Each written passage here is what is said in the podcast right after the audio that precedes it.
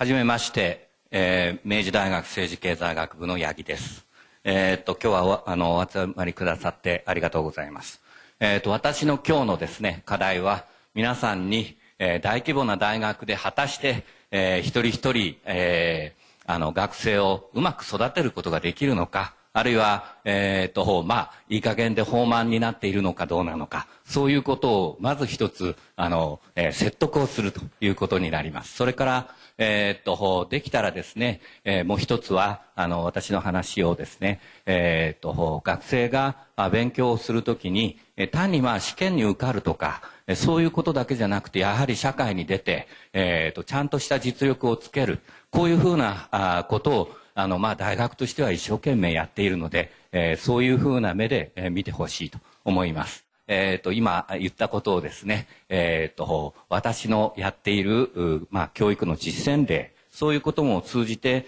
えっ、と、まあ、皆さんに話していこうと思います。でまず最初に、えっ、と、え、大規模大学のメリット、えー、まあ、教育についてなんですけれども、えー、一番目のところにですね、教授陣の数、それから分野の多様性と、こういうことが、を書いておきました。実は、えー、この話題をですね、同僚に話したところ、今日の、えー、私の役が回ってきたということなので、えー、同じ分野の、え、教員というのが多数いる。これは実はあの、え、この一つでも非常に大きなことだと思います。えー、例えば民法の先生は法学部に10人ぐらいいますし、えー、経済学も例えば国際経済学だけで3人も4人も私の学部、政治経済学部にいます。でこれはですね、えー、例えばあの、例を挙げてちょっと考えてもらおうと思いますが、えー、と非常に少数精鋭の強い野球のチームがあるとして、そういう時にその、えー、まあ、ピッチャーが、えー、まあ、速球で150キロ出る、そういうふうなピッチャーが、えっ、ー、と、まあ、チームを支えてるとします。そうすると、そういうふうなチームに若い人が入ってきた時に、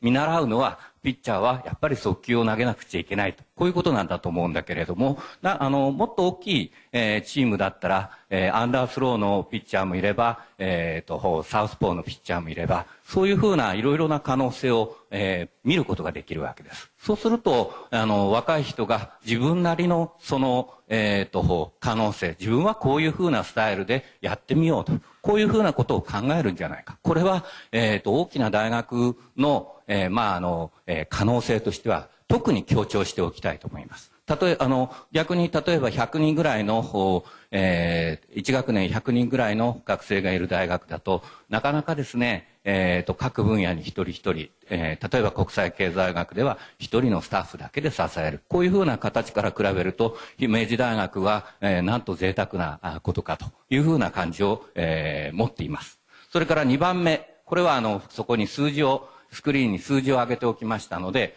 えー、分かっていただけると思いますが、えーと、授業数が非常に多いんですね、えー、開講コマ数がこのこと自体学生がいろいろな授業を取れる可能性が大きいこういうふうなことを、えー、意味しているということになります。えー、っと、政治経済学部の例では、1900個まで、これは、あの、全国の大学の中でも、あの、非常に、あの、充実したものだと思います。それから2番目のことなんですが、えー、大規模大学のメリットとして、まあ、学生の数が多いこと、これを挙げておきました。これもですね、えっ、ー、と、なかなかあの、言葉にできなくて、えっ、ー、と、あの、なんとなく皆さんが、えー、えー、と、気づいているようなこと。例えば、私立の大きな大学だと、学生はなんとなくパワーがあって、元気がいいと。そういうふうなことをよく考えていくとですね、いろいろな経験を学生の中で経験していて学んでいるんだろうというふうに私は思います。でそれは、えっ、ー、と、まあ、あの、学生、あの、教師が、皆さんもご経験あると思いますけれども、えー、教師が、あの、いろいろこう、こうしてほしいということを言葉で言ってもですね、むしろその友達がうまくやったのを見た方が早く伸びてくれたりする。そういうふうなことは、あの、えっ、ー、と、えー、皆さんも理解していただけるんじゃないかと思います。で、えっ、と、競争と協力と書いておきましたが、その最後のところにですね、同じ関心を持つ者の集まりが容易に生まれるということなんですけれども、やはりあの人数が少ないと、えー、例えば難しい、えー、いろいろなあ、えー、チャレンジングな勉強をしようとするときに、まあ孤独なあ、えー、戦いをするわけですね。えー、ちょっと3年ぐらいかけて、えー、司法試験や会計士の試験を受けようとする。そうすると、それは、あの、明治大学の場合であれば、いろんな例がある。えー、あ、こういうふうな勉強をした先輩はうまくあのできたんだと。あるいは、えーと、なかなかあの進まない理由も、えーとえー、そこここで見ることができる。まあ、それでですね、え、ー、と、2番目としてですね、成功例と失敗例を挙げておきました。で、これは、あの、えー、成功例は、あの、学生も、えー、例えば、えー、自分がうまくいくことをやったら、それは、あの、後輩に、え、語って聞かせたくなるもんだと思うんですが、失敗例は、え、なかなか語りません。けれども、これをやったらうまくいかないんだなということを、え、知らず知らずのうちにちゃんと見るチャンスが明治大学にはたっぷりある。こういうことなんだと思います。だから、多分、大きな失敗をしないで、えー、修正をしながら勉強するチャンスというのに非常に恵まれてるんじゃないかと。まあ、ここが説得できるかどうか、えー、そう、あの、ぜひ、あの、考えてほしいと思います。で、えー、次に図書館や他の説明もありますので、私の役ではないのですが、一応示しておきました。そして次、えー、そうすると、学生の目から見ると、えー、なんあの言葉にはなかなかできないけれども自由があったり可能性があったり多分そういうふうなことを感じているんじゃないかと思います。そしてまあ教師から見てもですね勉強ができる学生も、えーと、なかなか成績が伸びない学生もどんな学生でもちゃんと居場所があって取り組むことがある。これはあの大学はいろんな学生をちゃんと輩出しなくちゃいけないのでですねこれもぜひ皆さんに考えていただきたいことだと思います。で、えー、そうするとでは、あの、今日あの、皆さんに説得しなければいけない今日の問いかけなんですけれども、大規模大学において一人一人の教育、子を強くする教育、これが本当にできるのかどうなのか、という、まあ、これが一番の本題になるわけなんですけれども、まあ、あの、えー、っと、次のスクリーンでですね、まず明治大学の制度として、えー、っと、いろいろ、あの、競争させたり、うまくフォローしたりするシステムというのがちゃんとあるということをまず話しておきたいと思います。で、この一番上のその、こう、えー、括弧1というふうに書いた GPA の制度というのはですね、あの、成績評価、これはあの、えっ、と、前期試験、後期試験、1年間に2回あって、あありますが、その後に成績がつきます。その成績の S を4点、えー、A を3点、こういうふうな形で、えーえー、と集計をして、えーとまあえー、この学生の GPA は、えー、2.77であるとか、そういうふうなあ数値が出るんです。で、これは、あの、実はあの、えー、明治大学に所属する全学生の成績表に半期ごとに毎回書かれるんです。で、そうすると、えっ、ー、と、成績がどんなに悪い学生でも、自分はちょっと努力が足りなかったのかなと。これは、あの、ちゃんと、えっ、ー、と、見えるシステムになっています。もちろん、えっ、ー、えー、と、授業で頑張って、えー、成績がいい学生。これも、え、ー、と、えー、トップクラスの成績であるとかということも、え、ー、と、GPA を見ることで、えー、把握できる。まあ、あの、これは、えー、と、あの、なんて言いますか、あの、システムとしてこういうことが充実していること、これは多分、あの、いいことだと思います。それから、欧明治のシステム、これはあの私も非常によく利用しているんですけれども、インターネットを利用したあの、えー、教育支援システムなんですが、えっ、ー、と、毎回大規模の学生を相手にですね、えっ、ー、と、お知らせメールが行くようなシステムをになっています。これは後でお見せしようと思います。それから、えっ、と、明治大学は、えー、多分、ゼミナールということは力を入れて、えーえー、教育をしていると思うんですけれども、えっ、と、まあ、少人数教育。実はここは、えっ、ー、と、かなり少人数で、えっ、ー、と、対応ができていますし、あの、ゼミだけではなくてですね、政治経済学部だけではなくて、他の学部もですね、学生が発表するゼミナール発表会、あるいは学生が論文を書いて、えー、載せる、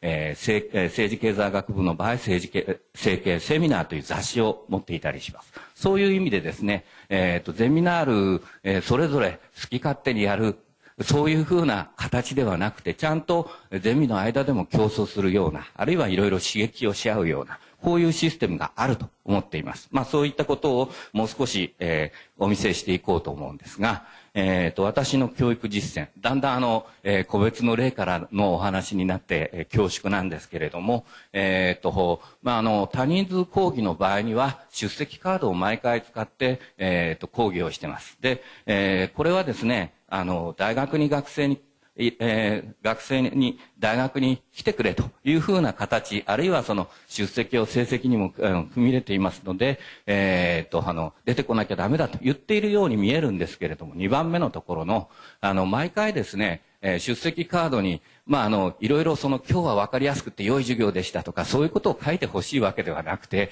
えー、理解度を書きなさいと。数字だけなら簡単なので、えー、70%分かった。えー、15%しか分からなかった。その数字を書いておいたら多分、えー、と、えー、僕に、あの、全体としてのレベルが、あの、えー、伝わるので、まあ、そういうことを、えも含めて、あの、使っています。それから、大明治のシステムを利用してですね、2番目ですが、えー、と、お知らせ、これを利用しています。で、これは、あの、えー、次の授業、あの、の予告とか、えー、試験の範囲とかですね、えー、そういったものを1週間に一遍あの流してやるとですね、えー、っとあのまあえー、準備もしやすい。もちろんあのシラバス等の4月の最初に、えーえー、知らせる案内もあるんですけれども毎回これをえーと、実施してます。あの、えーとまあ後でこれもお見せしますけれども、えーとまあ、ある学生がですね1年生なんですけれども、えーと、先生からの、えー、次回の授業の予告というものがあの、えーとメールに届いたと。これはみんなにあの知らせているんですが、イエスの答えなんですけれども、ご丁寧にありがとうございましたというふうに学生が言ってきましたが、あの、非常に便利なシステムだと思ってます。それから、中間試験、こういうものもですね、え、ティーチングアシスタント等がですね、え、非常に充実しているので、安心して実施できると思っています。それで、えー、実際にこれがですね、まあ、授業の始まる前に学生に許可を取ってですね、えー、今日のため使用目的は今日のためであるので、まあ、協力してくださいということで写真を、えー、撮らせてもらって、えー、ま。まあ、あの、授業が少し始まる前に一回写真を撮って、それで、まあ、これが少しその前で、この日は、あの、中間テストだったので、えー、っと、あの、こんな感じでちゃんと、えー、並んで、えー、あの、試験を受けるような形になっています。それから、先ほど話しました出席カードは、これは市販のものを使ってるんですけれども、えっ、ー、と、真ん中のところのこれ、ここのところにはですね、えっ、ー、と、あの、いろいろなことを書けるようになってます。で、それでですね、まあ、いろいろ書いてくるんです。この回は、あの、わかりやすかったんだと思うんですが、わかりやすいと、分かったことをいっぱい、あの、えー、先生わかりましたと書きたくなるので、埋まってるんですが、えっ、と、まあ、これも、あも、えっ、と、えー、いろいろ学生が書いてくれたことなんですけれども、まあ、あの、多くの場合は、こういうふうにいろいろその、えっ、ー、と、失礼しました。